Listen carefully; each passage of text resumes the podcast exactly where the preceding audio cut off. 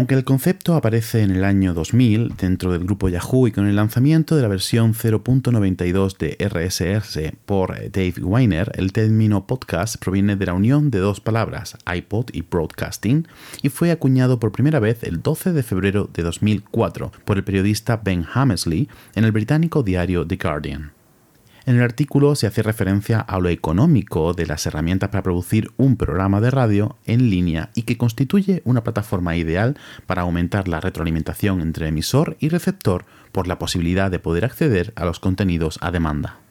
Apenas 16 años después, una empresa como Spotify ficha a Joe Rogan por unos 100 millones de dólares para que produzca contenido en exclusividad para ellos.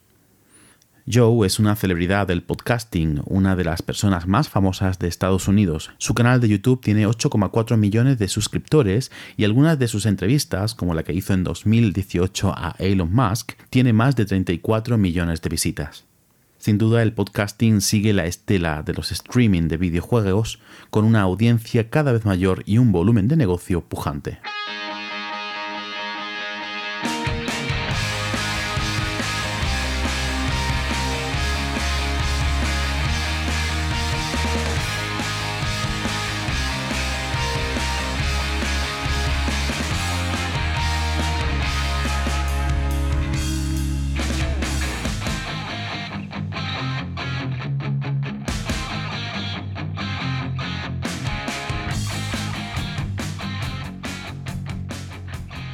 Bienvenidas a No Cuentes Esto, el podcast donde te enseñamos a vivir de contar la ciencia sin morir en el intento.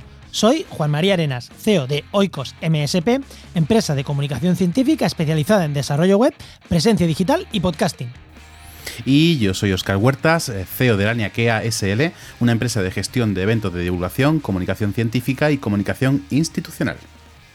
Pues hoy mm, vamos a hablar de podcasting y yo estoy emocionado, estoy emocionado. Se te, veía ahí emocionado, ahí que te movías en la silla. podcast, podcast. Es que son dos grandes, son dos pioneros, porque además, que han dicho, llevan 13 años ya con, haciendo podcast. Creo que uno 13 y el otro 14 años. A ver, si escuchas podcast y no has escuchado hablar de Javier Peláez o de Emilio Cano, más conocido como Emilcar, tienes un grave problema en tu vida. O sea, de verdad, ¿qué, estás haciendo con tu vida si no los has escuchado a ellos en algún momento? O, por lo menos sus nombres. Eh, Exacto. A los que hemos llegado mucho después al podcast que ellos. Eh, son como nuestros referentes, ¿no? Que queremos hacerlo como ellos. Y ojo, ojo, ojo, clickbait. Ambos nos dicen los que ganan lo que ganan con su proyecto de podcasting. Los dos nos dicen lo que ganan. ¿Sabes lo que me gusta? Que la gente se va mojando cada vez más en esta pregunta y yo creo que es porque ya tienen la presión de que los demás han ido respondiendo, lo cual me mola mucho. Me mola, pero es que lo dicen abiertamente, gano tanto, al, mi facturación anual con mi negocio de podcasting ha sido tanto. O al mes gano tanto. Me encanta que lo han dicho. Así que escucha el programa que lo dicen. Exacto. Y los que salimos ganando siempre eh, somos nosotros con la colaboración que tenemos con el Máster de Cultura Científica de la Universidad Pública de Navarra y de la Universidad del País Vasco, que la verdad es que son unos colaboradores geniales y que dentro de poquito vamos a tener algunos de los que llevan el máster para hablar con ellos. Sí, vamos a hacer un programita ¿no? sobre otra forma de ganarse la vida que es dando formación. Exacto. O formando a los futuros divulgadores. Pues eso, dando forma, o sea, formando. Perfecto, pues vamos dentro. Venga, vamos dentro.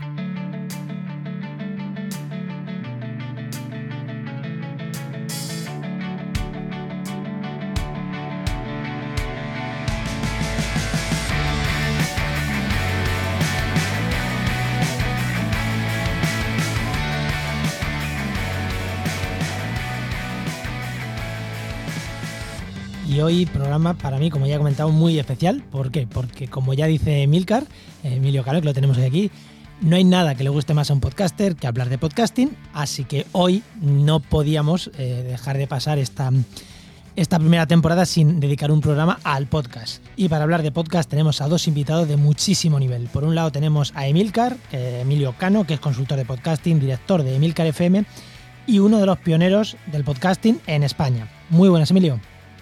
Hola, muy buenas y muchas gracias por traerme a esta ilustre mesa. Y por otro lado tenemos a Javier Peláez, que es divulgador científico, responsable de ciencia de Yahoo y conductor de dos podcasts muy exitosos. Por un lado, Catástrofe Ultravioleta y por otro lado, Irreductibles. Y si no digo que por Catástrofe Ultravioleta le dieron un Ondas en 2018, 2017, me mata. Así que le dieron un Ondas por Catástrofe Ultravioleta.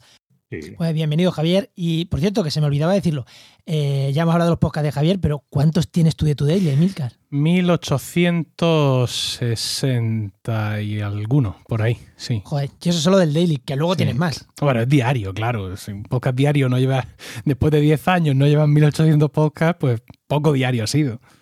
Bueno, pues ya habéis visto dos de las mejores voces que podíamos tener hoy aquí. Pero siendo hablando de podcast, teníamos que tener a Enos Martínez, que es el director de la red que acoge este podcast, de la red Podcastidad. Lo siento, no, no estás al nivel de Javier y de Emilio. Lo siento, vamos a hacer lo que podamos. y obviamente a mi compañero Oscar Huertas. Muy buenas. Y hechas las presentaciones, vamos con la tertulia. Venga, vamos al lío. Pues lo primero, y siempre empezamos preguntando por la situación profesional de los invitados. Bueno, Emilio, venga, empieza tú. Sí, mira, yo trabajo por cuenta ajena, trabajo para una empresa del Ayuntamiento de Murcia y ahí me dedico a gestión urbanística y también a gestión de movilidad, eh, sobre todo eh, aparcamientos públicos y también la zona, la conocida como zona azul y todo ese tipo de, cosas. Y luego aparte tengo una actividad eh, profesional como autónomo, que es a través de la cual gestiono pues todas estas cosas del podcasting, ¿no? porque Milcar FM es una red de podcast, pero también pues se ha convertido en un pequeño negocio, eh, subrayo lo de pequeño, que me pues procura ciertos ingresos con los que alimentar a mis tres vástagos y seguir comprando micrófonos. Vamos, que por una parte la gente te quiere por lo que hace en podcast, pero por otra parte los murcianos te odian por la zona azul, ¿no? No te creas, porque como no soy muy conocido en esa faceta profesional, eh, eh, generalmente, como en todas las ciudades, se odia más el concepto y tristemente a los compañeros trabajadores que están a pie de calle que lo que es a, los responsables. ¿no? tampoco tengo demasiada responsabilidad, más bien hecho una mano en el servicio, pero bueno, ahí estamos. Y bueno, Javier, ¿tú? Bueno, pues yo soy autónomo, eh, trabajo para mil cosas y llevo mil proyectos. Eh, el, bueno, pues aparte de los podcasts, que, sí, son una buena parte de, mi facturación eh, mensual, es la, más importante. El podcast irreductible es ahora mismo una de las pues, mayores entradas. Y luego, bueno, pues soy uno de los fundadores de Naucas, soy responsable de ciencia en Yahoo desde hace ya 10 años, que ya hace bastante tiempo siempre remarco cuando digo que soy el responsable, es el responsable de ciencia de Yahoo. El resto, lo de las preguntas y lo del. Eso no lo llevo yo. Eh, aparte, bueno, pues eh, soy también trabajo para, el Cabildo de Tenerife con un proyecto de biotecnología, de transferencia, que se llama Proyecto Biotransfer. Y Catástrofe Ultravioleta, Naucas, en fin, hay, como todos ahora mismo, pues vamos picoteando de mil sitios. no está mal. Oscar, ¿vas tú? Sí, iba a preguntaros que, contéis un poquito en el. Vamos a centrarnos ahora en vuestra actividad como podcaster. Eh, ¿Cómo estáis ahora mismo? ¿En qué momento estáis? ¿Cuántos podcasts lleváis? Eh, ¿Qué número de visitas, de, escuchas tienen? Contadnos un poquito cómo vais. Si quiere, por situar un poquito a los oyentes. Pues empieza, empiezas tú, pero venga. Ah, no, yo iba a decir que empiece el viejo, porque como Emilio es el que empezó antes, eh, pero bueno.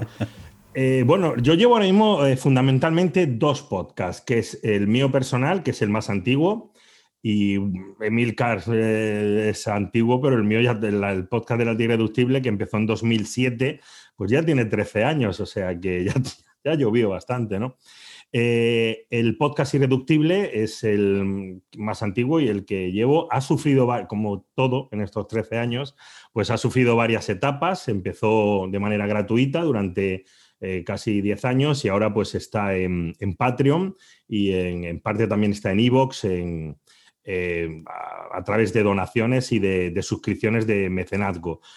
Ha estado durante 10 años gratis y ahora mismo pues está en Evox y en Patreon. Y luego llevo Catástrofe Ultravioleta con mis compañeros Antonio Martínez Rom y Javier Álvarez, que es el que se encarga de las músicas, y esos son los dos que llevo. Y aparte los que me van invitando, como, como en este caso, que ya son unos cuantos, no te creas, ¿eh?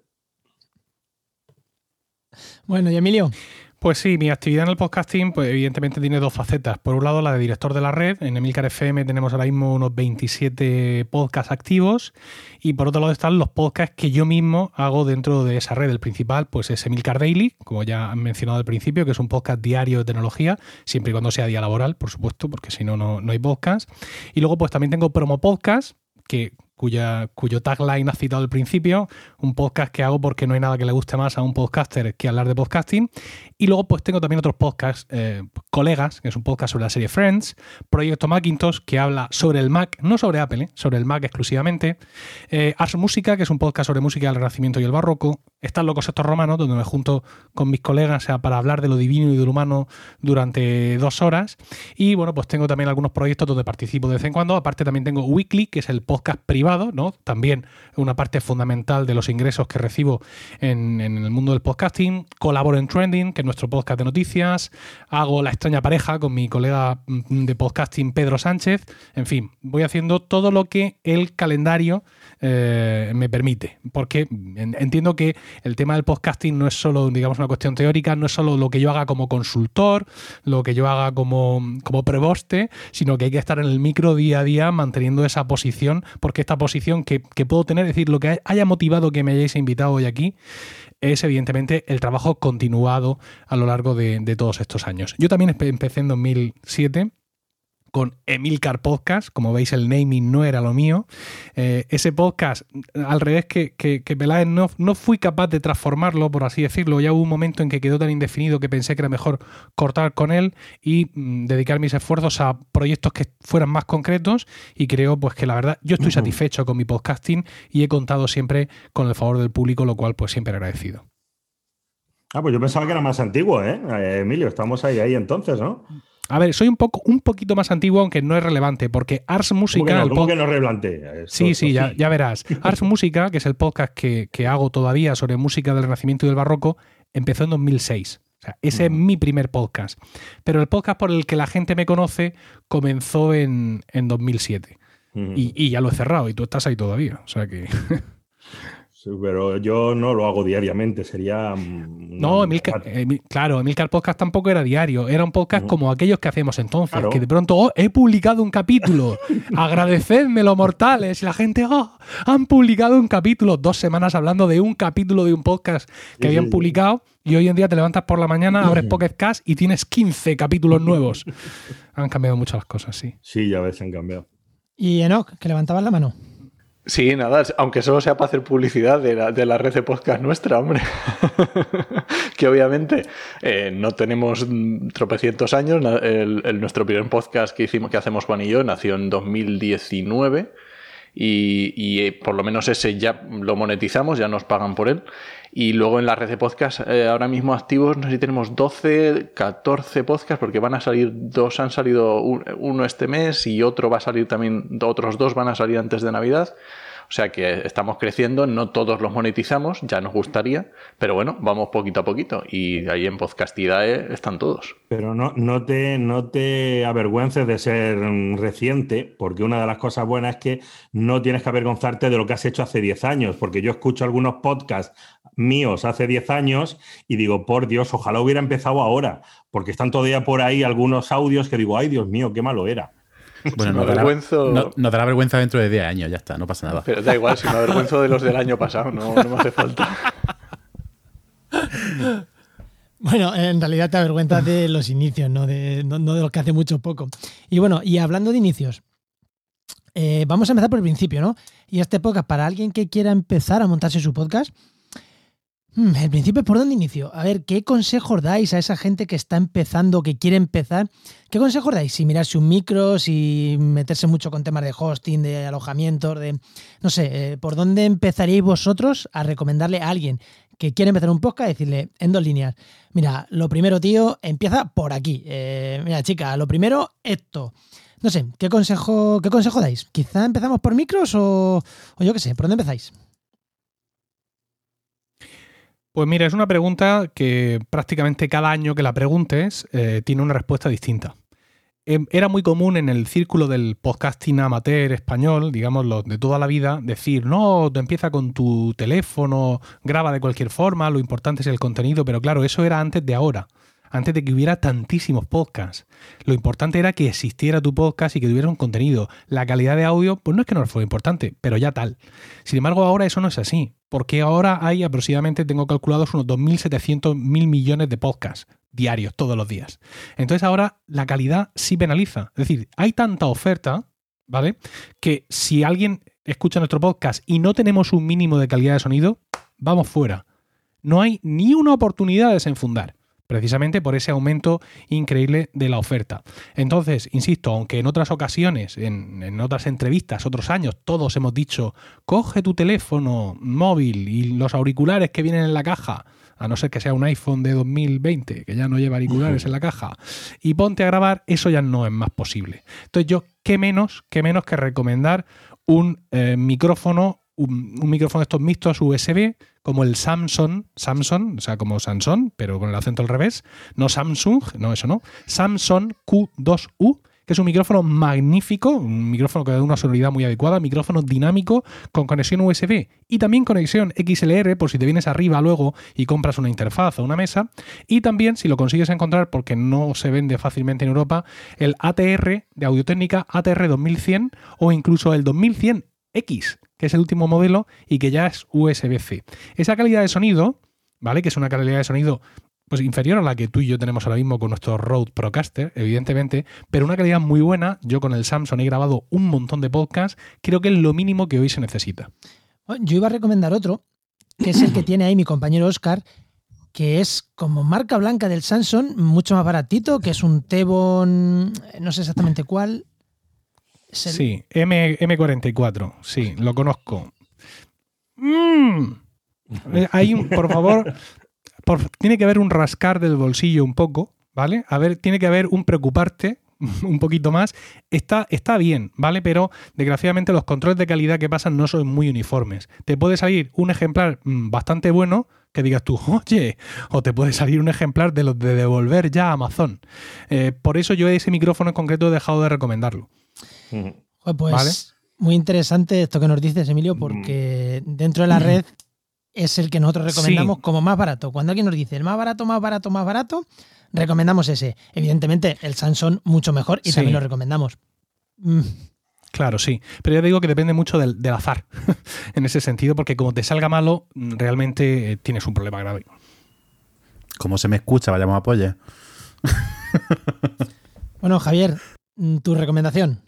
Pues estaba buscando, mientras eh, escuchaba a Emilio, eh, un artículo que escribí, pues, fíjate, hace 11 años, en, un blog que era maravilloso y, bueno, ya era un blog, eh, cuaderno de notas, lo llevaba hace ya mucho tiempo. Y en una sección que se llamaba en, podcast palabras, fíjate qué cosa más bonita me, me hice, pues hacía yo alguna recomendación, ¿no? Y ya hace 10 años yo estaba harto de escuchar tartanas y cosas de mal ruido. O sea, mm, vale, es cierto que hace mucho tiempo cualquier cosa valía para grabar, pero una de mis recomendaciones es, eh, si tu podcast suena a lata, no te va a escuchar nadie. Y eso fue hace 10 años. Ahora, como dice Emilio, eh, Emilio pues hay 10 millones de podcasts. Eh, imagínate que le das al play y suena fatal. Cuatro amigos ahí hablando, uno al fondo, ah, tal. Podemos luego hablar de edición, que es otra cosa que me gustaría hablar. Porque estáis hablando, un montón, estáis hablando un montón de buenísimos, de micrófonos buenísimos, y yo creo que algún día tendremos que hablar del trabajo real de un podcast es la edición. Eso es lo que sube un podcast y marca la diferencia. Un podcast bien editado, mm, o sea, borra todos los errores que tengas en, en un mal micrófono. ¿eh? Un micrófono normalito con una buena edición, una buena música, un buenos cortes y bien trabajado, se puede solucionar, ¿no? Al revés, no, ¿eh? Te puedes comprar un podcast buenísimo que esto esté todo cortado y mal, pero con un sonido perfecto, eso sí. O sea que, bueno.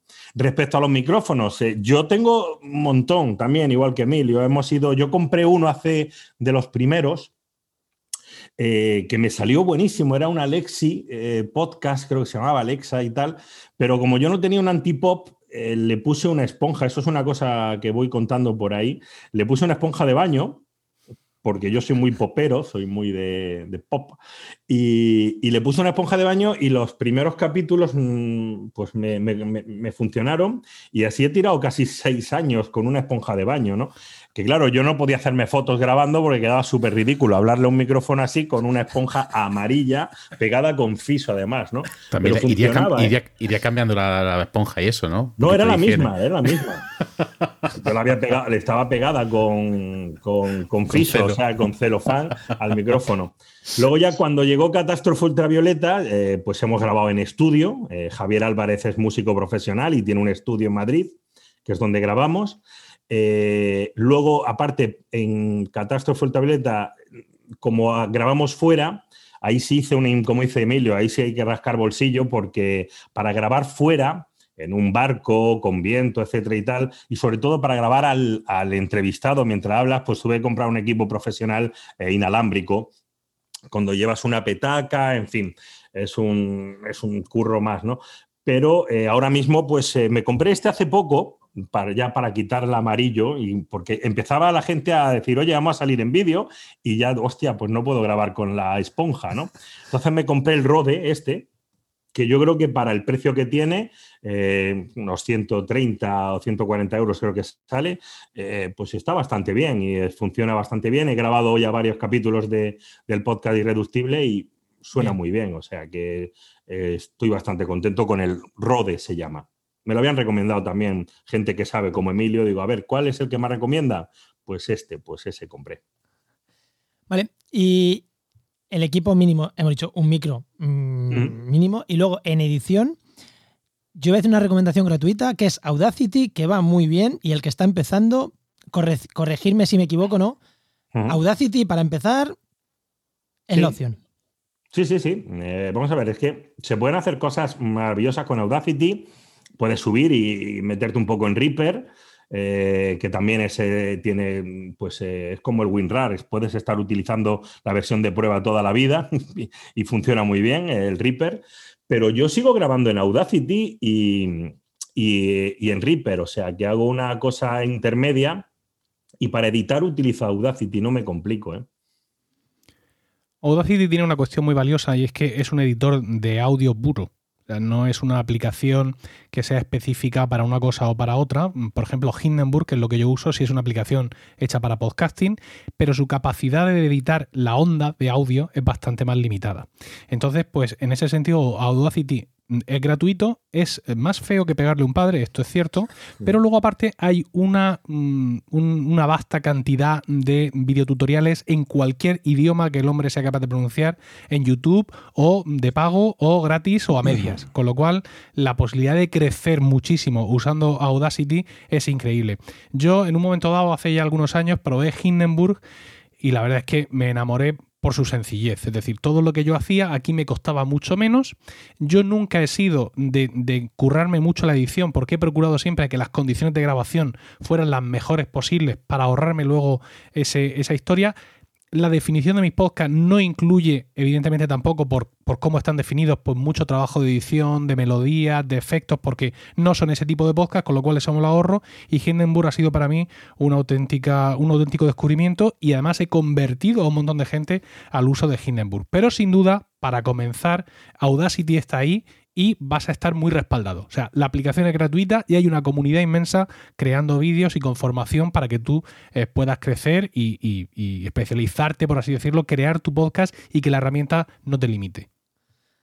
Enoch, te he visto ahí Sí, no, no, no, totalmente de acuerdo. Lo único que, eh, vamos, lo que han dicho Javier y Emilio, totalmente de acuerdo. Lo único que quería preguntar, cuando una persona comienza, empieza con el, decíais, muy importante lo de la calidad y muy importante, ahora decíamos también si queréis hablar un poco de la edición, eh, que eh, yo le doy mucha, mucho valor, ya que decía Emilio que, que hay mucha competencia ahora, le doy muchísimo valor al nicho, ¿vale? Al nicho en cuanto a, a la temática de lo que vas a hablar ya que estamos con una oferta brutal, pues a lo mejor lo que tenemos que hacer es dejarnos ir, a lo mejor no tenemos que ir a los 7.000 millones de personas del planeta, a lo mejor ni incluso ni, ni los que hablen castellano, podemos reducir un poco más e irnos simplemente al, sector que le, que le interesa algo muy concreto.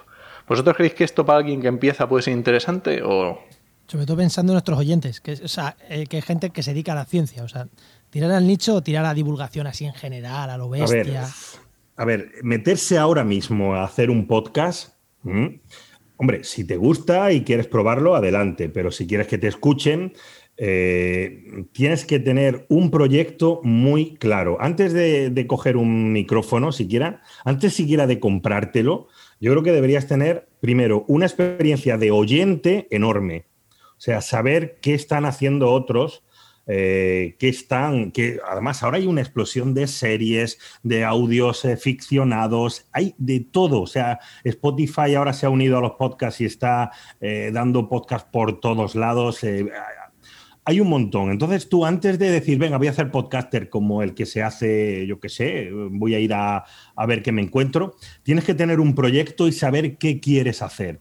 Ahí entra lo del nicho, por supuesto. Si quieres decir, venga, pues eh, igual que Emilio ha dicho antes, yo es que tengo un podcast dedicado a los Mac a los Macintosh, no a Apple. Si específicamente, bueno, pues está bien pensado. Si no hay mucha competencia en eso, pues incluso puedes tirar.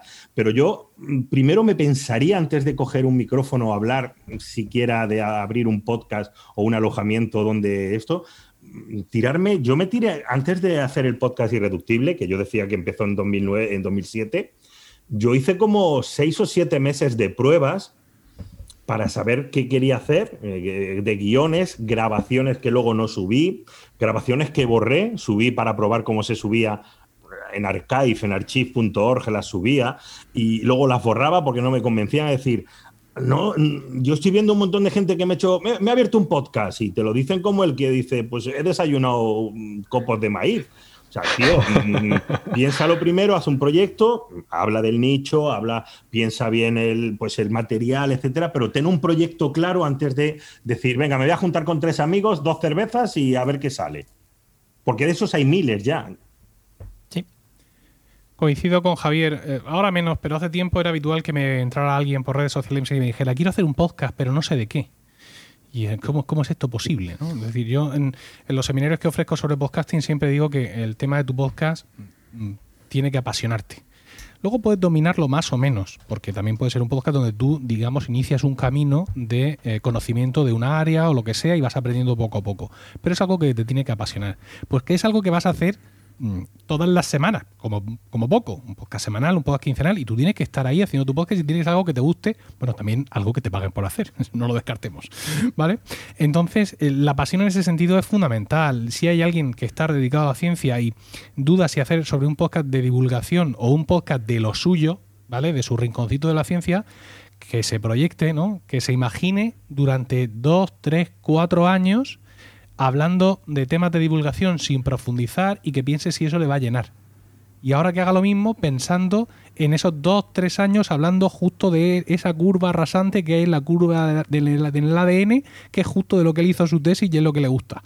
Y que piense si eso es lo que le va a llenar del todo, ¿no? Porque em, es un camino, es un camino arduo, son muchas horas, es un, trabajo, es una planta que ves crecer y no puedes hacer un podcast de algo que realmente no te llene de pasión y no te llene por completo. Esto al final del podcast, eh, hace unos programas, eh, no sé si hace dos o tres, estuvimos hablando de YouTube y vimos que era un trabajo de muchas horas hasta que llegas a monetizar. Esto del podcast es igual, muchas horas hablando de un tema hasta que llegas a decir, pues fijaros en, los dos invitados que tenemos. Mm, eh, además, yo creo que los dos invitados que habéis traído hoy, uno es Emilio y el otro soy yo, Está muy bien porque somos dos podcasters muy diferentes. Eh, yo, por ejemplo, no voy a ningún sitio sin un guion. Es decir, yo antes de ah, ponerme delante del micrófono me pongo delante del ordenador a documentarme y a escribir una historia y a, pues porque claro, yo tengo que contar en un caso pues eh, una expedición, por ejemplo, ahora estoy con expediciones científicas, yo me tengo que documentar, yo tengo que coger biblioteca, tengo que coger internet, tengo que coger libros eh, tengo suerte que tengo libros antiguos, y me tengo que documentar, hacer un guion, es decir, a mí grabar mm, no me ocupa tanto tiempo ya, a mí el trabajo mío es editar. Luego hay otro tipo de podcast que es el que vosotros hacéis, cogemos tres, cuatro, cinco amigos, funciona muy bien, ojo, ¿eh? no tiene nada de preparación, simplemente nos juntamos a hablar Hay algunos que sí, otros que no, otros que tienen muchísima preparación. Son cuatro amigos que se preparan, pues mira, Skylab, por ejemplo, eh, o Coffee Break, que van con, su... Estamos hablando de podcast de ciencia, ¿eh? luego hay otros que se lo ocurran muy bien, pues de series, se tienen que ver una temporada entera. Y otros simplemente que son de humor, se, joder, gente que tiene mucha gracia, se junta con un micrófono y tiene gracia y no tiene que preparar nada, ¿no? Y luego, pues eh, hay podcasts como Emilio que tienen que estar siempre al día, pues eh, de tecnología, etcétera, ¿no? Son podcasts muy diferentes, ¿eh? Yo ahora mismo no recomendaría a nadie, a nadie, abrir un podcast de cuatro amigos que hablan, porque hay 10.000. 10.000. O sea, tienen que ser cuatro amigos de puta madre muy buenos para que yo escuche ese podcast. Muy bueno, sin preparación, digo, sin que tenga una base. Y yo escucho, soy un loco de los podcasts, yo escucho mil podcasts, ¿eh? Y yo no sería capaz ahora de darle al play a un podcast de, a ver, ¿de qué hablamos hoy? Pues, eh, a la pon fuera, por otro, busco otro que tenga algo de sentido, personalmente. ¿eh? Todos asentimos, no lo estáis viendo vosotros, pero todos hemos hecho así, con la cabeza hemos hecho así.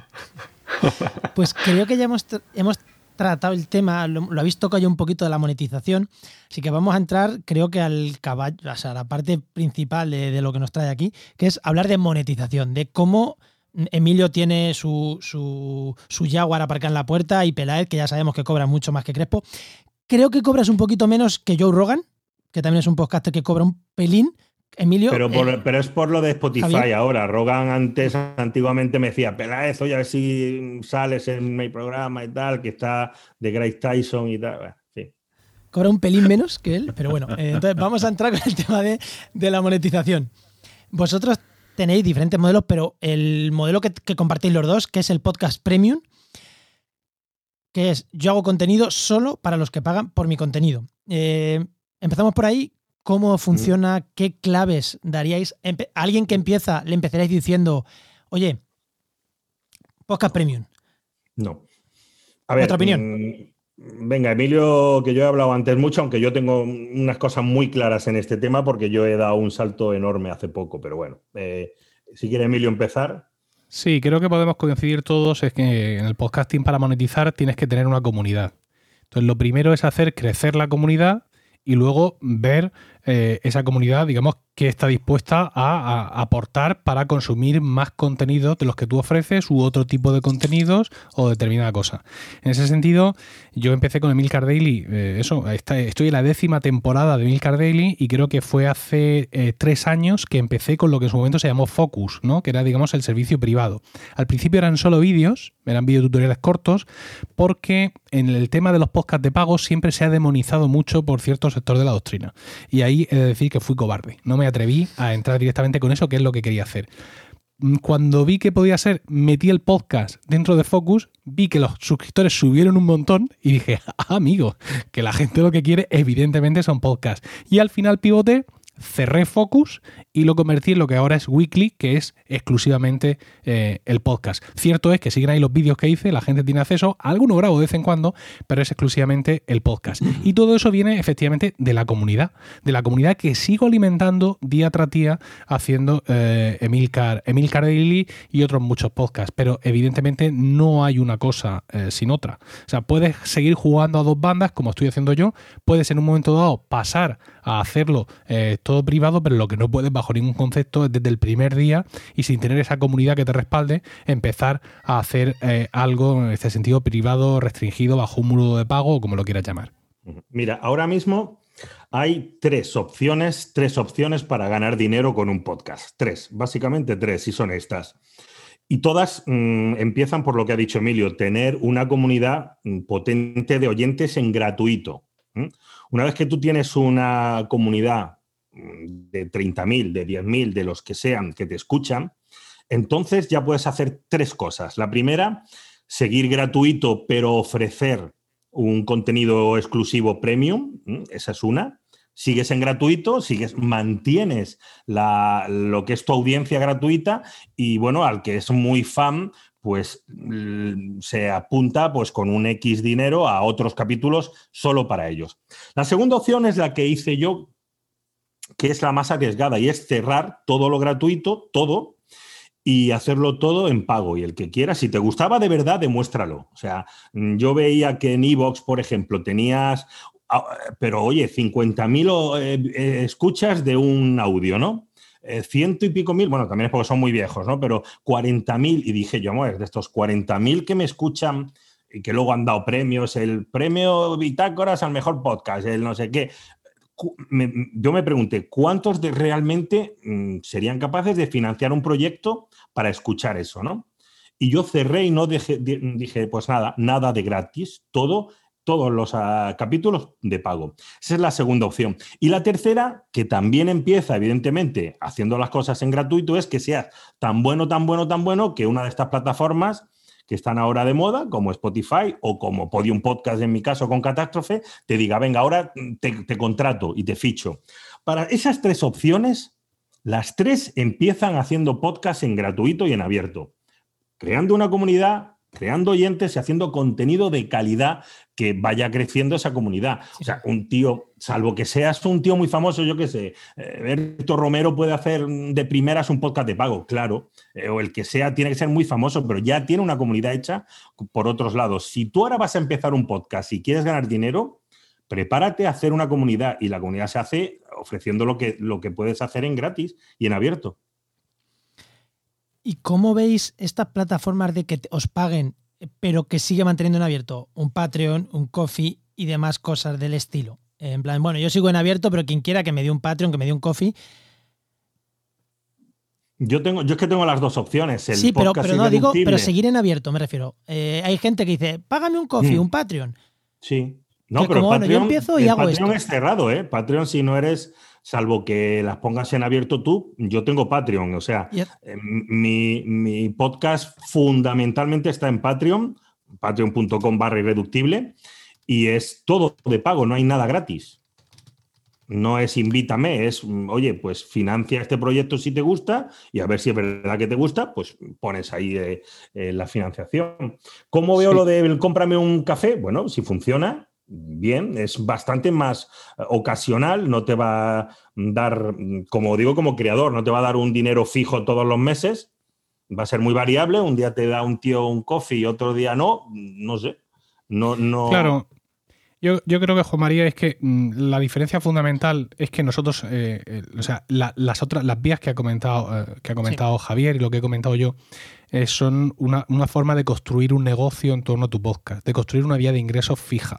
El que yo tenga un Patreon en el que no hay recompensas, que simplemente mm, aquí tienes una forma de apoyarme, o que yo tenga un coffee exactamente igual, donde la gente pues simplemente me echa un euro de forma fija o no fija, pero sin nada adicional, es lo que se ha conocido toda la vida del señor como un donativo. donativo. Y para eso tampoco alguna vez ha venido la gente y le ha dicho a alguien, oye, dame tu PayPal, que me encanta tu podcast, que te voy a enviar 5 euros. Pues magnífico. Algunos de mis podcasters, por ejemplo, en, en las notas del programa ponen su, su paypal.me para que la gente les haga donativos y pues sí, pues algo recogen. Pero no es eso, eso no es monetización de, del podcasting. Esto, eso es como si vas por Murcia en un bar, hombre, si eres Emilcar. No me ha pasado, ¿eh? Pasa que te invito aquí ahora mismo a tomarte un pincho de tortilla de caña sin problemas. Es muy parecido, pero en virtual. Pero sobre eso, evidentemente, no se construye una vía de ingresos que te permita crecer en, los contenidos que ofreces. Sobre eso no se construye un negocio. Yo estoy de acuerdo con vosotros, ¿eh? pero era por, sacarlo porque ya nos ha pasado de decir, no, y si me abro un Patreon para el podcast que tenemos en nuestras redes, como, eh, no, no lo hagas. Enoch, querías tú ahora. Sí. Sí, te quiero preguntar por otra posibilidad que a nosotros por lo menos nos funciona de momento, a lo mejor veremos a ver, ¿no? Que son los patrocinios, ¿vale? Nosotros tenemos, Juan y yo, tenemos otro podcast que se llama Actualidad y Empleo Ambiental, que tenemos un patrocinador, un patrocinador único que nos paga por temporada, un, algo que, un precio que fijamos, eh, pues se, se, fija previamente y decimos tantos episodios, tanto dinero y ya está. ¿Cómo lo veis vosotros este tema? ¿Puede ser interesante? ¿Es, es complicado? ¿Es fácil? ¿Es una posibilidad? Es una posibilidad muy remota. Es decir, en España, desgraciadamente, no hay mercado para esto. Eh, todos eh, los que estáis aquí, llevéis más o menos tiempo en el podcasting, habéis visto nacer y morir muchas empresas que se dedicaban a buscarte anunciantes para tu podcast. Clic aquí si eres podcaster, clic aquí si eres anunciante y han desaparecido. Sigue habiendo gente, ahora mismo hay gente que incluso hace ese trabajo muy competentemente, pero muchos han tenido que morir eh, eh, para, para, esto, ¿no? Ya ha tenido, digamos que, darse muchas combinaciones, ver muchos proyectos fracasar para que la gente que está haciendo eso ahora vea cómo está la cosa y aún así sigue sin haber, digamos, un mercado suficiente. El anunciante medio español no conoce barra confía en el medio lo suficiente como para hacer una apuesta generalizada. Yo aquí voy a contar una anécdota. Eh, una de estas plataformas, subimos nuestros podcasts, pusimos un precio, me llamó uno de los, porque tengo algo de confianza, con, al final en el mundo del podcasting nos conocemos muchos, y me dijo, tío, estás loco poniendo ese precio, eso no lo vamos a vender en la vida. A la semana siguiente estábamos cerrando el patrocinio por el doble de lo que habíamos puesto en la plataforma, el doble. El doble o más, no, no sé si era por ahí.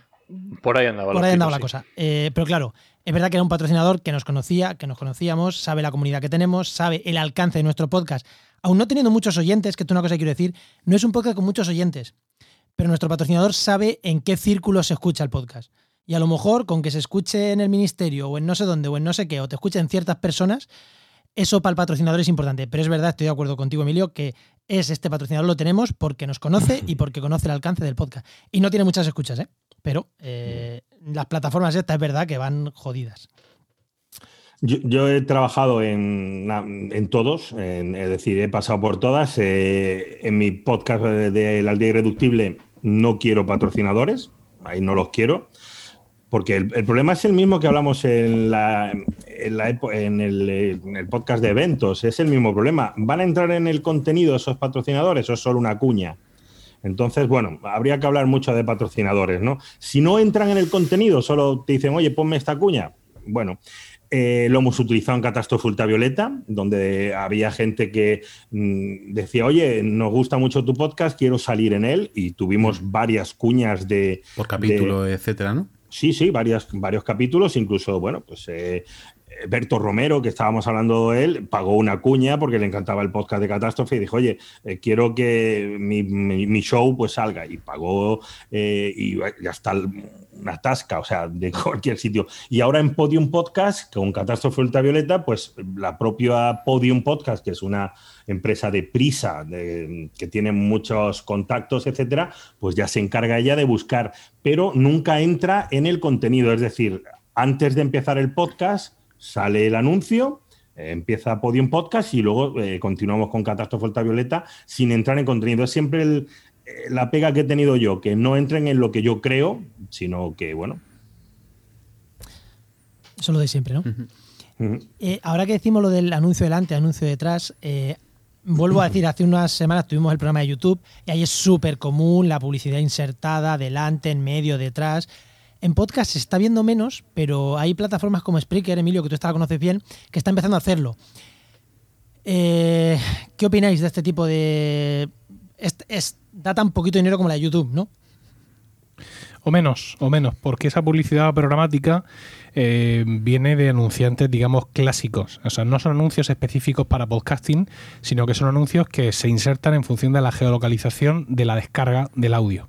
Así, yo escucho podcasts que tienen esos anuncios insertados y escucho pues eh, publicidad del Centro Comercial Dos Mares, aquí en San Javier, al lado, aquí en mi, en mi región, y cuando no hay nada así a mano, pues un anuncio de Vodafone o del Samsung no sé qué o del Xiaomi no sé cuántos.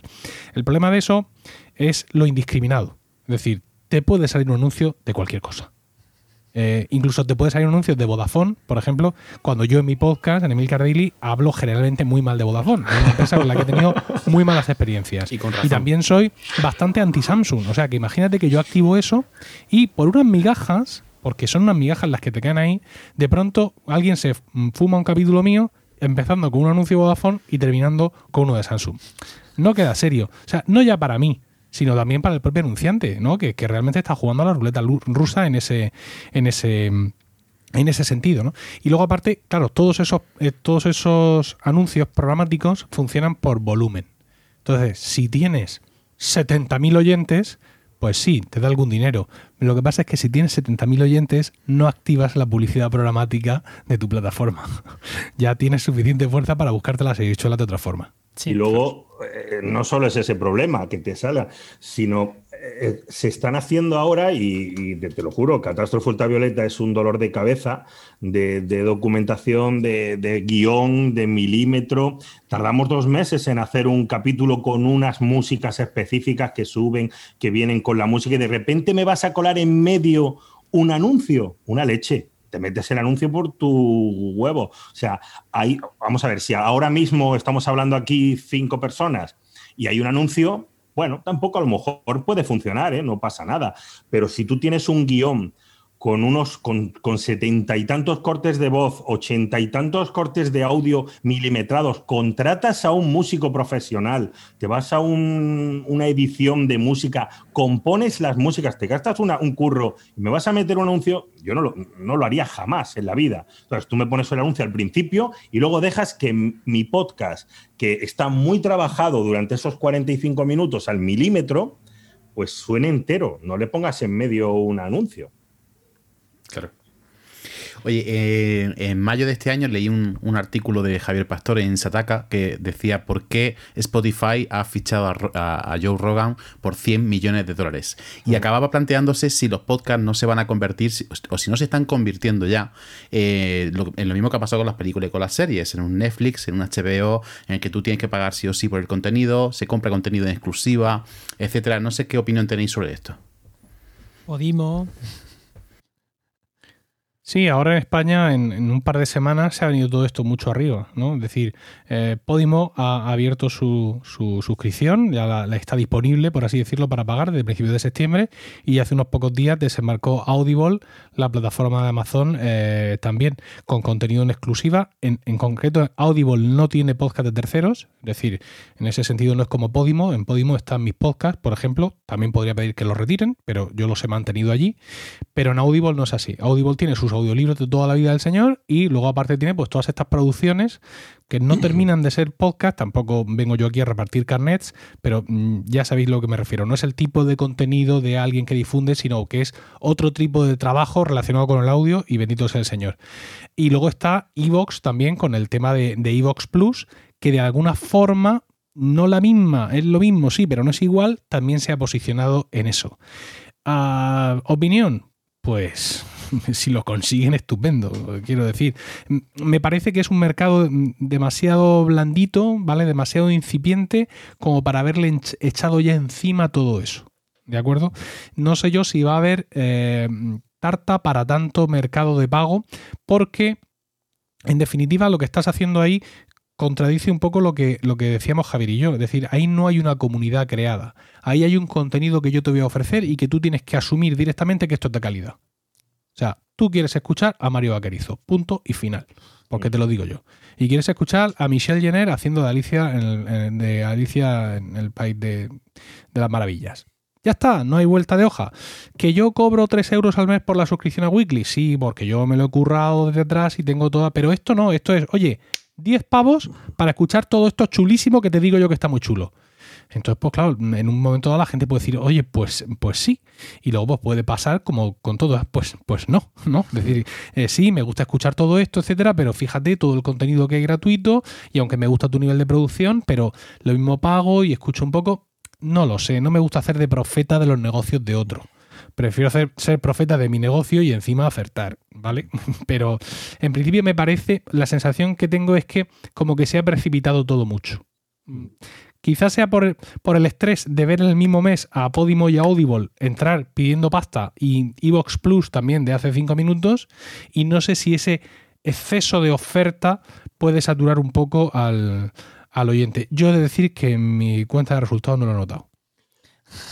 Es que aparte de, las plataformas, hay ahora un montón, un montón de. Luego también de nuevos formatos. Eh, no hemos hablado de Auditel, de Storytel, por ejemplo que, mm, bueno, no son podcasts, son libros. Eh, eh, el 500 años de frío, mi libro, está en Storytel, leído estupendamente por un por una persona muy, muy famosa, el de Onda Cero de Radio Estadio, Javier, no me acuerdo. Ahí, bueno, pues el de Onda Cero de, de Estadio, pues ha leído mi libro y lo ha leído con una voz así, no como la mía, una muy buena voz. Es también otro mercado, los libros. Joder, si es que hay tanta cosa ahora que uno no sabe. Personalmente, y he probado ya unos cuantos, Yo estoy más que contento con Patreon, mucho más que con Ivos. Por eso yo siempre que me preguntan, aunque también el podcast mío está en Evox, yo estoy más contento con la versatilidad que tiene y la, fiabilidad que tiene Patreon. No sé si es porque tiene más experiencia que nosotros y más costumbre que nosotros de los micromecenazgos en Estados Unidos, esa plataforma te da muchísimas más cosas para tus mecenas. Y luego, es lo que dice Emilio, cuando hay tanto, tanto, tanto que elegir y mucho de ello es nuevo, ni siquiera tienes algo para decir, oye, ¿me va a gustar? ¿No me va a gustar? Mm, yo creo, tampoco he notado nada en mi cuenta de resultados porque la gente que apoya un, un proyecto como el de Emilio, como el mío, la mayoría lo hace porque le gusta y no quiere que acabe, es decir, quiere que continúe. Es decir, no, si yo le doy dinero a este hombre, va a seguir haciendo los podcasts que me gustan, porque ya los he probado. El, otro no negocio de dar primero el dinero y luego ver si me gustan, bueno, ha funcionado en Netflix, ha funcionado en HBO, pero bueno, vamos a ver si en podcast también funciona. Es posible, no lo sé. Yo tampoco hago de profeta como Emilio. Sí, que a lo mejor todavía no hay un mercado maduro como para que entren tan de golpe todos a la vez, además. Aquí la estrategia, la mejor es la de Apple, dejar que todo madure y luego ya si eso llegan, como a Emilio le gusta meter el dedo en la llaga.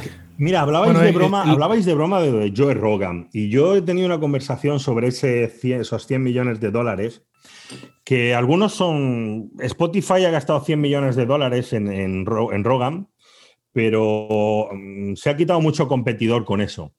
¿Sabes? Porque se ha quitado muchísimo competidor. No sé si le va, no solo por Rogan, sino por decir, coño, ahora todo el mundo sabe que en Spotify se pueden escuchar podcasts.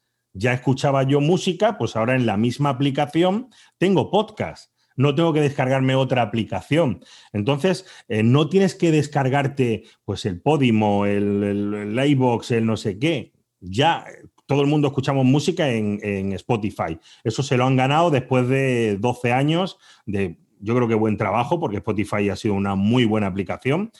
¿Qué han conseguido con esos 100 millones? Que la gente se entere de que hay podcast ahí. Hostia, que Spotify también hay podcast. Yo empecé a buscar podcast en Spotify por lo de Rogan. O sea, no lo vais a creer, pero es verdad. Yo no sabía cuántos, sabía que había algunos, pero digo, ¿cuántos podcasts hay? Y me di cuenta que Catástrofe Ultravioleta está en Spotify. O sea que se han quitado mm, a la competencia con ese pelotazo. Es una posibilidad que yo comenté con alguien que también sabe mucho de tecnología de podcast, etcétera. Emilio, ¿qué vas a decir? Sí, sin, duda el, fichaje de Rogan ha dado mucha más visibilidad al negocio de podcasting que Spotify eh, ha comenzado con fuerza desde hace un par de años. Es una labor además también fácil cuando el principal competidor, que es Apple, no hace absolutamente nada. Eh, yo personalmente siempre he pensado que no saben ni el servidor donde tienen alojado lo de Apple Podcast. Si además tratas de trabajar un poco en el background de Apple Podcast, es decir, si te metes en tu cuenta de Podcast Connect, si te metes en algunos otros sitios, te das cuenta de cuanto más profundizas, más va cayendo la interfaz. O sea, hay un punto para adentro que ellos no han actualizado. Aquello sigue pareciendo Tiger.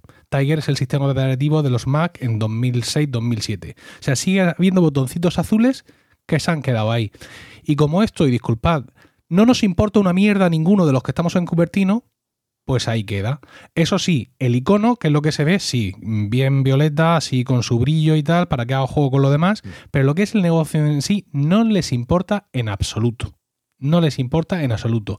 Ahora parece que quisieron hacer un algo, sacaron un podcast relacionado con Apple News, un podcast diario de noticias, que parecía que era exclusivo de Apple Podcast, cómo es posible que Apple, la abanderada del podcasting abierto, haga esto, pero no era tan exclusivo, era solo que estaba medio escondido.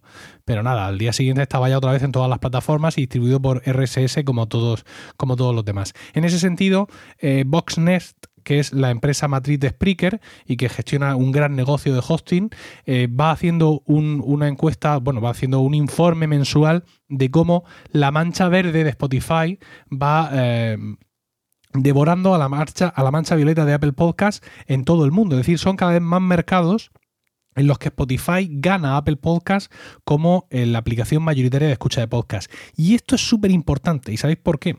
Porque antes lo de los podcasts era principalmente eh, cosa de fanboys, de la gente que tenía productos Apple y que teníamos nuestro iPod y nuestro iTunes y todas estas vainas.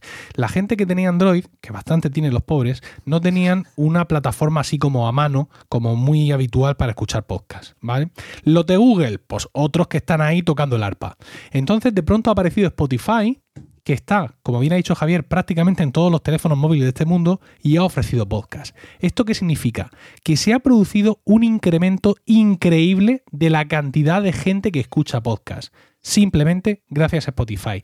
Que muchos de esos oyentes, además son oyentes nuevos por completo porque estaba en Android ahí a verlas venir y ahora de pronto tienen esa oportunidad. Así que aunque Spotify esté realmente confabulando para adueñarse de esto, como ha hecho YouTube con el vídeo, y someternos a todo y hundirnos, aún así, con mi último aliento de, vida, tengo que decirle gracias a Spotify. Eh, sí, es que, vamos a ver, lo que ha hecho Spotify es, es como si el Además, la cifra, 100 millones, porque podrían haber sido 93, eh, pero 100 millones es como más, más sonoro, ¿no? Es como si el, no sé, el Atlético de Lepe, que ni sabías que existía, de repente eh, te encuentras que ha fichado por 100 millones de dólares a Ronaldo, que es Joe Rogan, ¿no? Entonces, claro, todo el mundo dice, ah, pero el Lepe teníamos un equipo de fútbol y ya de repente todo el mundo va a ver al estadio del Lepe a ver, a, ver si había fútbol allí o no. Y ya te encuentras con que sí, que tienen más podcasts, etcétera, ¿no?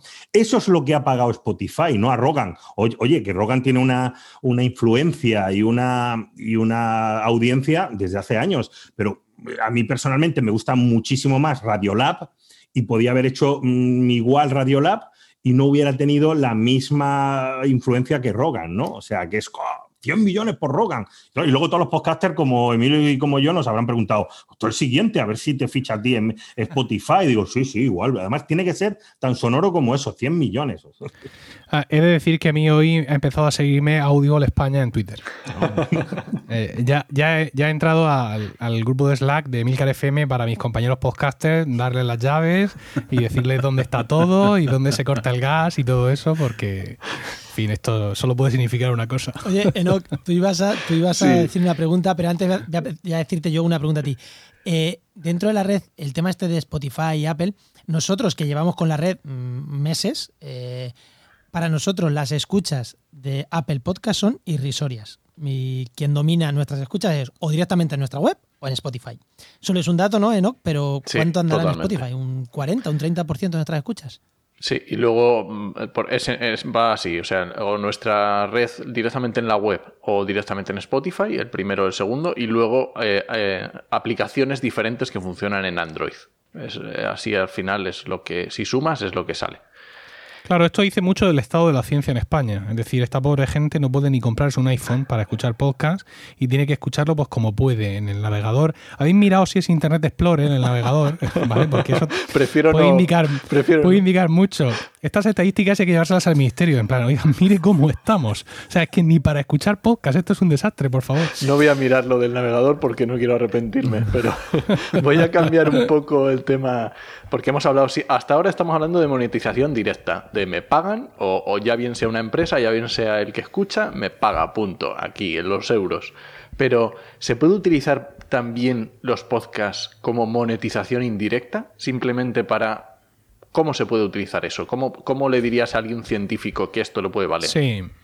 Claro, esto es, esto es muy viejo, es lo que se llama el inbound marketing. Es decir, yo hago un podcast donde me muestro como un experto en determinada materia. Es un podcast gratuito, es un podcast que así en el extremo incluso ni siquiera acepto patrocinadores, porque yo soy mi propio patrocinador.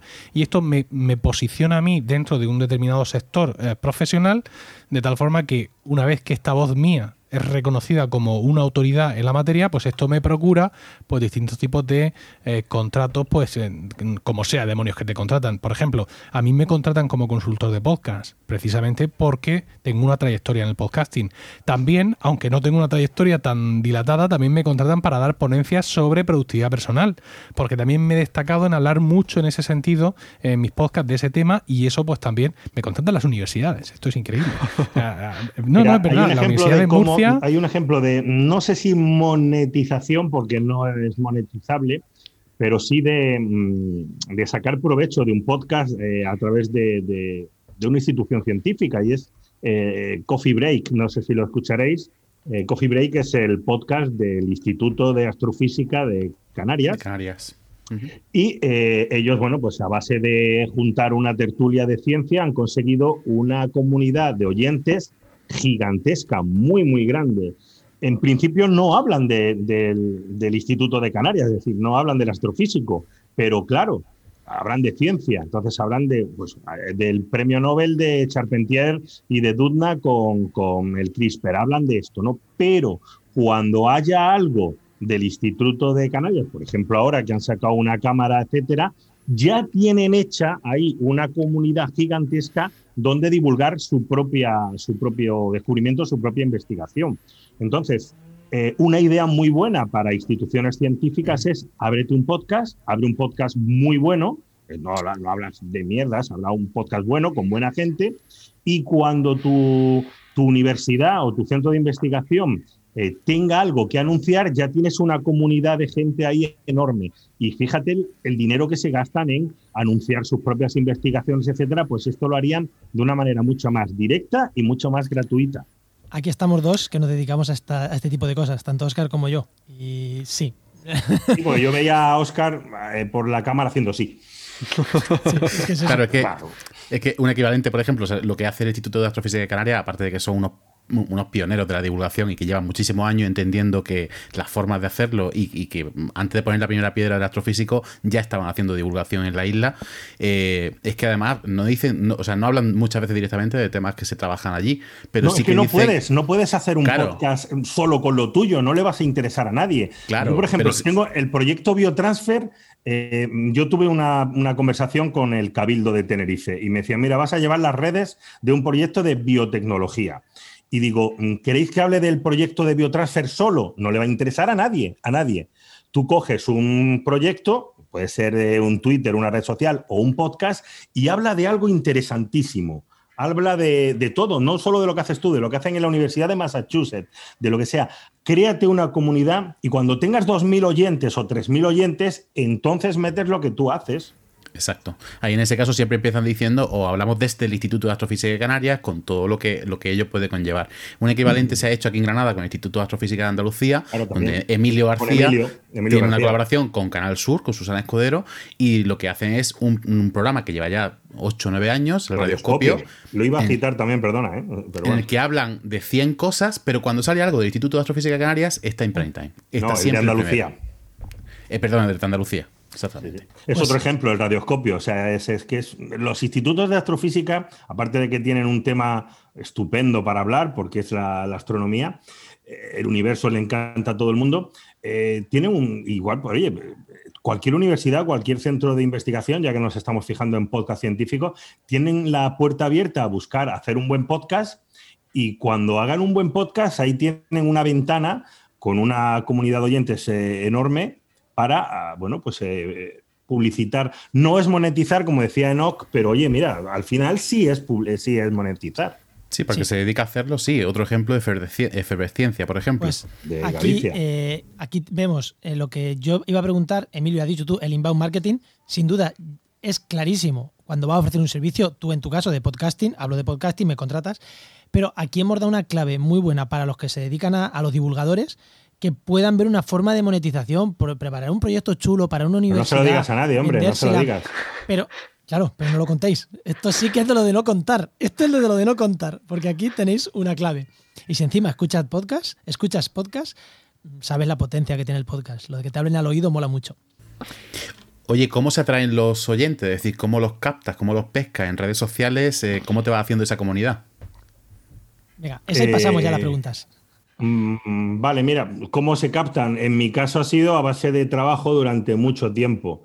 No sé si hay una película que se llama Jumanji 2 que la hace eh, Chris Rock, etcétera y tal, o una película de Chris Rock que le preguntan, eh, joder, tío, ¿cómo estás así de cachas? Dice, es muy fácil, eso lo puede hacer cualquiera. Eh, hay que entrenar durante 30 años 8 horas al día y estás así como Chris Rock. cualquiera lo puede hacer, ¿no? Bueno, pues en mi caso, yo creo que en el de Emilio también ha sido a base de años. No creo que en nuestros primeros podcasts tuviéramos 20.000 eh, oyentes. Era, bueno, bueno, bueno, vas mejorando, vas empeorando y aprendes, vas mejorando. hasta llegar pues a tener algo que dices, estás medio orgulloso de, de, mostrarlo y ya te animas a intentar cobrar de ello, ¿no? Yo creo que ese es el proceso que hemos seguido todos. Sí. Sí, en mi caso 20.000 oyentes, ni los primeros ni los últimos. Pero efectivamente no, no hay fórmulas secretas. Es decir, eh, cuando te contratan de consultor, en mi caso, cuando me preguntan, o sea, no, no hay ninguna fórmula que yo pueda aplicar mágicamente más que un trabajo de toda la calidad que seas capaz de dar, todo lo, lo interesante que pueda, que pueda resultar a la gente, con toda la pasión que puedas y constancia, constancia, constancia. Y en estos tiempos que corren, además, periodicidad, mmm, digamos, mmm, fija, estática, inamovible, ¿no? Es decir, no te puedes perder un día. Pero sin cansar en... también, ojo, a Emilio, sin no, no, ser pesadísimo. Hay que, eso también hay que mirarlo muy bien. ¿Qué periodicidad voy a tener? Porque hay podcasts claro, que yo no aguanto ya porque tengo 17 cosas mmm, atrás. Sí. ¿no? Depende mucho también el tiempo que tardas en prepararlo, evidentemente. ¿no? Yo, siempre a mis podcasters, cuando empezamos a diseñar un programa nuevo, siempre les animo a una periodicidad quincenal. Es suficiente para estar presente en la vida de tus oyentes, suficiente para que tú tengas aire para preparar el programa y suficiente, como tú dices, para no cansar. Pero si es quincenal, es quincenal. Uh -huh. Y si sale martes sí, martes no, sale martes sí, martes no. O sea, pase lo que pase. Porque es una de las, de las pocas herramientas que ahora mismo un podcast que empieza o que continúa tiene para tratar de abrirse a codazos un hueco en el favor de la audiencia. Sí, eso, eso lo, lo pongo yo de ejemplo diciendo, eh, imagina que tu podcast es como el telediario. Eh, sale a las 3 y sale a las 3. O sea, la gente, si te has creado una comunidad y la has acostumbrado a que sale a las 3, no puedes decir eh, que pones la tele y no está el telediario de las 3. Elige la periodicidad que quieras, pero si ya te has hecho una audiencia con lo que cuesta, no le hagas a la audiencia decir, oiga, eh, ¿cuándo viene? ¿Cuándo es el otro? ¿Cuándo es el próximo? ¿No? Bueno. Y más si cobras, si cobras ya por cojones, porque claro. yo cobro al mes, yo tengo que sacar un capítulo al mes, por narices, porque los Patreon van a pagar. Y luego otra cosa, hablando de, de, de, de miles de oyentes, hay una, me hace yo de periodista, perdonadme, pero me sale, ¿no? Quiero preguntarle a Emilio si cambiaría 50.000 oyentes mmm, fijos y gratuitos por 200 que pagan por 200 que pagan. Es que es lo que hice yo. O sea, sí, yo depende yo, de los que paguen. Sí, digo, a, mí ahora mismo, a mí ahora mismo me escuchan unos sí. 400 o 500 personas, no más. Sí, a mí me, yo en ese sentido he tenido mucha suerte porque siempre se habla de, de la tasa de conversión, ¿no? Es decir, eh, de los oyentes verdaderos. Siempre se habla de, que en estas cosas de Internet tienes una conversión de un 1%. Y yo he sido bendecido pues sí. porque mi tasa de conversión es muy superior. Es decir, ahora mismo Emilcar Daily tiene eh, unos 5.500, 6.000, 6.500 escuchas por capítulo porque oscila mucho, uh -huh. porque yo soy muy sincero en los títulos y la gente dice, no, esta mierda no la escucho yo y, y se lo quito de en medio. Y tengo ahora mismo 400, sí, más o menos unos 400 suscriptores a Weekly, uh -huh. a mi podcast de pago, con lo cual es una tasa eh, muy buena. Yo he decidido, evidentemente, mantener ambas cosas porque a mí hacer mi podcast no me cuesta una vida, como te cuesta a ti oh. hacer el tuyo. Mi podcast, pues yo sí, evidentemente me lo preparo, yo llevo mi guion, pero es un podcast que también se basa mucho en mis experiencias personales con la tecnología y con muchas historias. Y eso es micro abierto. ¿Vale? Evidentemente. Sí, claro, es no, no, tiene un perfil sí. en ese sentido tan profesionalizado en cuanto a la preparación, tan especializado. Pero sí, efectivamente, el, el cambio que tú haces es, es, es, muy claro. Oye, os gusta esto, queréis más, puedo dedicarme a esto, pero solo si vosotros me apoyáis. Uh -huh. son, Fíjate, son pero es que aparte el trabajo es. Yo ahora mismo el último capítulo ha sido, estoy haciendo una serie sobre la historia de la navegación, expediciones marítimas, ¿no? Y llego a Colón joder, me tengo que quebrar la cabeza, pero mucho para contar algo que valga la pena por lo que pagar de Colón. O sea, no voy a decir que llegó a América en tres carabelas. Por cierto, no, llegó en una nao y dos carabelas, pero Eso tienes, tienes, que ser muy, muy, muy currante, muy buscador y muy documentado para ofrecer algo a la gente que merezca pagar sobre Colón. Imagínate ahora que llegamos a, a no sé, pues al, al Cano. Pues no voy a contar lo que está todo el mundo contando, ¿no? O sea, a mí sí me cuesta mucho trabajo hacer un podcast. Me sí, cuesta mucha son, documentación. son, ¿no? modelos, son modelos totalmente distintos. Son modelos totalmente distintos. Y es verdad que hay veces que quieres escuchar Cano, pero hay veces que quieres escuchar el, la correa del, del, del iWatch que se ha comprado Emilio, el color rojo de su correa. Son dos cosas totalmente sí. distintas. Puedo, puedo, hacer, puedo hablar 15 minutos del rojo de la correa de mi, de mi reloj. Esto, es cierto. También es un, es un don natural y también pues, se puede monetizar y se puede aprovechar. Vamos con las preguntas. Oscar. Sí, por, no, por cierto, iba a comentar que por las noticias que han salido estos días, los huesos de Colón han viajado bastante más que Colón en vida, pero bueno. Sí, pero bueno, eso en Catástrofe Ultravioleta, en el capítulo de huesos, eh, estuvimos con Miguel Botella. Exacto. Hablando de los huesos de Colón. Pues vamos con la pregunta, ya, ¿no? Venga. Venga.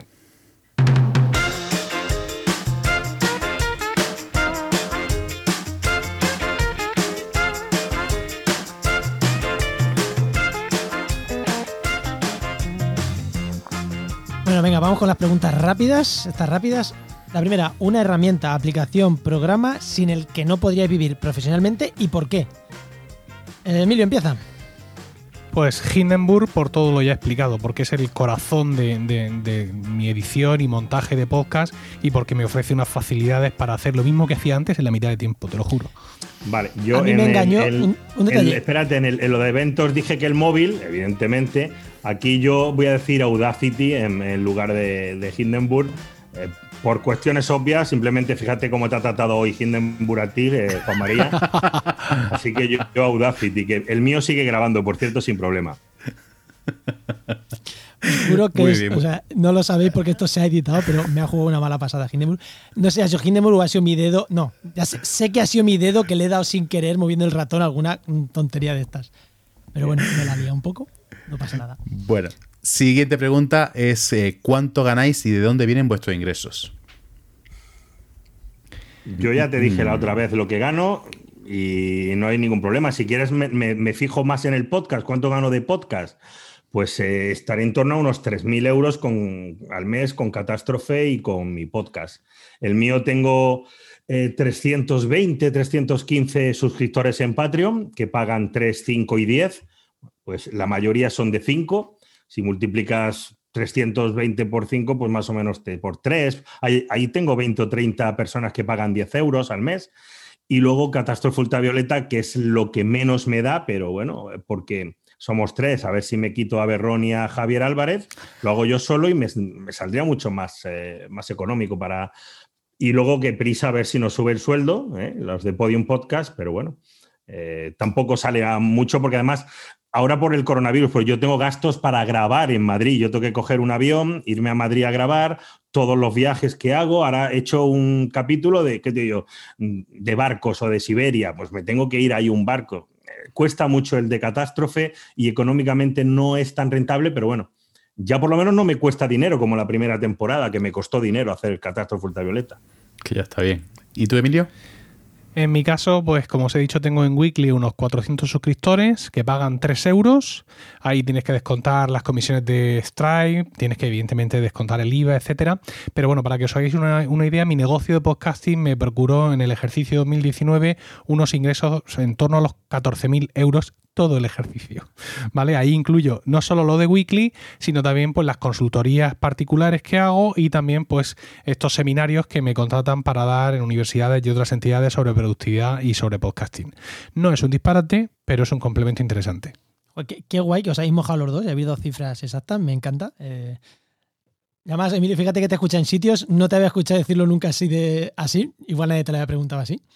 Así que, qué guay. Y Peláez, la última vez no nos quisiste decir una cifra. Me gusta que hoy sí que nos sabes de una cifra. No, sí te dije una cifra, te dije de la cifra. Te dije, a ver, ¿cuánto cobra Crespo? Me dijiste 5.000. Y yo digo, más que Crespo. Cierto. Siguiente.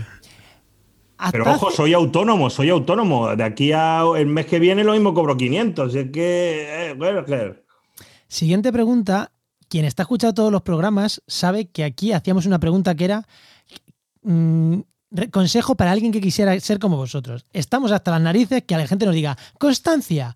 Eh, nada, entonces hemos cambiado la pregunta y vamos a preguntaros por una cagada profesional que os haya hecho crecer en el mundo del podcast, porque digas, menuda cagadicia aquí y lo que he aprendido de ella. Bueno, yo no tengo así cagadas espectaculares, ¿vale? Pero sí tengo eh, cagadas muy comunes. Es decir, a todos nos ha ocurrido, incluso ya en, la senectud nuestra, en el, ya como, como podcasters reputados, de esto que te invitan a programas en jóvenes redes de podcast, y te ha pasado de grabarte el podcast de tu vida y cuando terminas, pues resulta que la interfaz de audio que habías seleccionado en tu aplicación de grabación, no, en esto estoy hablando de GarageBand, en este caso, en su momento, pues no era la cosa mm, aquello, es que lo, tú le habías dado, sino que te ha grabado todo con el micrófono integrado del portátil. Y esto pues me ha pasado a mí y, y, sí, a mí ya hace tiempo que no me pasa porque ya hago triple check, pero esto es algo que sigue pasando, ¿no? Cuando me viene algún podcaster con, con lágrimas en los ojos, le digo, por aquí hemos pasado todos y lamentablemente no es algo con lo que podamos decir eh, que ya no voy a pasar más. Mm, yo, eh, bueno, eso de, de, comprarte un micrófono buenísimo y, y, luego no darle a la selección en el Audacity de que te grabe con el micrófono, pues eso lo hemos hecho todos, es verdad. Yo, mira, voy a hacer una, una cagada, se me acaba de ocurrir hablando de catástrofe. La primera temporada de, de Catástrofe Ultravioleta fue una cagada mía total porque yo digo económica, o sea, el audio, el programa estuvo maravilloso, eh, ganó un montón de premios, etcétera, pero yo calculé lo que me costaba hacer un programa y lo que podría haber ganado o no, ¿no? Y resultó que hice muy mal las cuentas, porque yo iba a grabar a Madrid cada programa, y me salió el primer en la primera temporada de Catástrofe Ultravioleta me salió casi por 10.000 euros a, a pagar.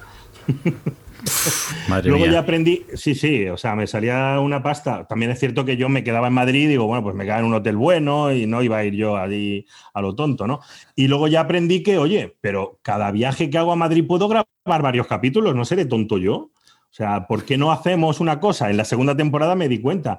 Eh, hacemos el guion de varios capítulos y yo, si tenemos que grabar 12 capítulos, pues oye, voy tres o cuatro veces y grabamos tres o cuatro capítulos. Entonces así ya me salió, pero claro, la primera temporada yo era tan tonto de, ay, ya tengo un capítulo, vamos a grabar. Y me cogía un avión, me cogía un hotel, me iba a grabar, me quedaba yo unos días, comía, cenaba, me venía con los amigos y luego venía, ay, que ya tengo otro guion grabado, venga, otro viaje. Claro, eso económicamente a mí me, supuso, digo, yo ya no quiero grabar más catástrofe, le dije a Antonio, esto es una mierda de programa. me sale muy caro. Y luego, claro, y los viajes y todo, a mí me costó esa temporada porque me decía Antonio, no podemos grabar así. Si vas a entrevistar a alguien, tienes que ir, y yo, claro, yo que iba a hacer un programa de cuevas, pues yo me iba con la grabación a, las cuevas. Y claro, yo hice un montón de viajes, me fui a Granada, me fui a Madrid, me fui a Alicante, me fui a Valencia, a Bilbao, a grabar a los entrevistados en su lugar de trabajo, en una montaña, en un mar, en un barco, y eso a mí me costó esa temporada una locura. Bueno, eh, oye, ¿a quién nos recomendáis que traigamos en la segunda temporada? ¿Y por qué? ¿A quién que digáis y por qué? Claro. Pues mira, yo voy a recomendar a Franny Zuzquiza, que es un profesional de, del mundo del podcasting, que también con una cierta experiencia en la radio, es, un tío muy joven, pero ya muy corrido. Ahora mismo él lleva la empresa Yes We Cast y produce podcast para distintas plataformas y es una voz ahora mismo muy, muy autorizada y tiene cosas muy interesantes que contar siempre y un punto de vista bastante refrescante. Eh, mm, yo en eventos, en eventos recomendé a Iñaco, creo que es una persona que tal, y os, voy a, os voy a dar una sorpresa, fíjate, os recomiendo que contactéis, yo os ayudo si queréis, con Javier Álvarez y miréis el podcast desde otra manera, porque es el trabajo de un editor músico profesional, es decir, es alguien que ha mm, ha sido productor de discos, de, gente y de músicos. Está bien que hablemos los eh, podcasters, como Emilio, como yo, pero creo que el podcast se tiene que ir profesionalizando igual que se está profesionalizando YouTube, por ejemplo, que ya tienen, esos youtubers tan famosos tienen sus propios editores, tienen sus cámaras, tienen su gente de sonido. bueno, pues... Eh, eh, Crespo, Quantum Fracture, eh, que es una de las personas... Ese también gano yo más, yo gano más que los dos Crespos. sí, sí, sí, porque no lo ha dicho. no lo dice, no lo dice, que él tiene su agencia no, pero los de representantes. sigo ganando más que los Crespos. Tiene su agencia de representantes, tiene sus eh, editores, no lo ha contado, o sea, ya es así. Pues yo creo que sería interesante que eh, contactarais, aparte de los youtubers y de los podcasters, la gente que hace que brille ese podcast, porque Catástrofe Ultravioleta eh, brilla gracias a Javier Álvarez y, y, las músicas que compone, porque compone músicas para cada capítulo cómo lo edita, cómo lo graba con grabaciones perfectas. O sea, eso es interesante ver el punto de vista técnico también, que es, él os dará muchas más eh, pistas sobre eso.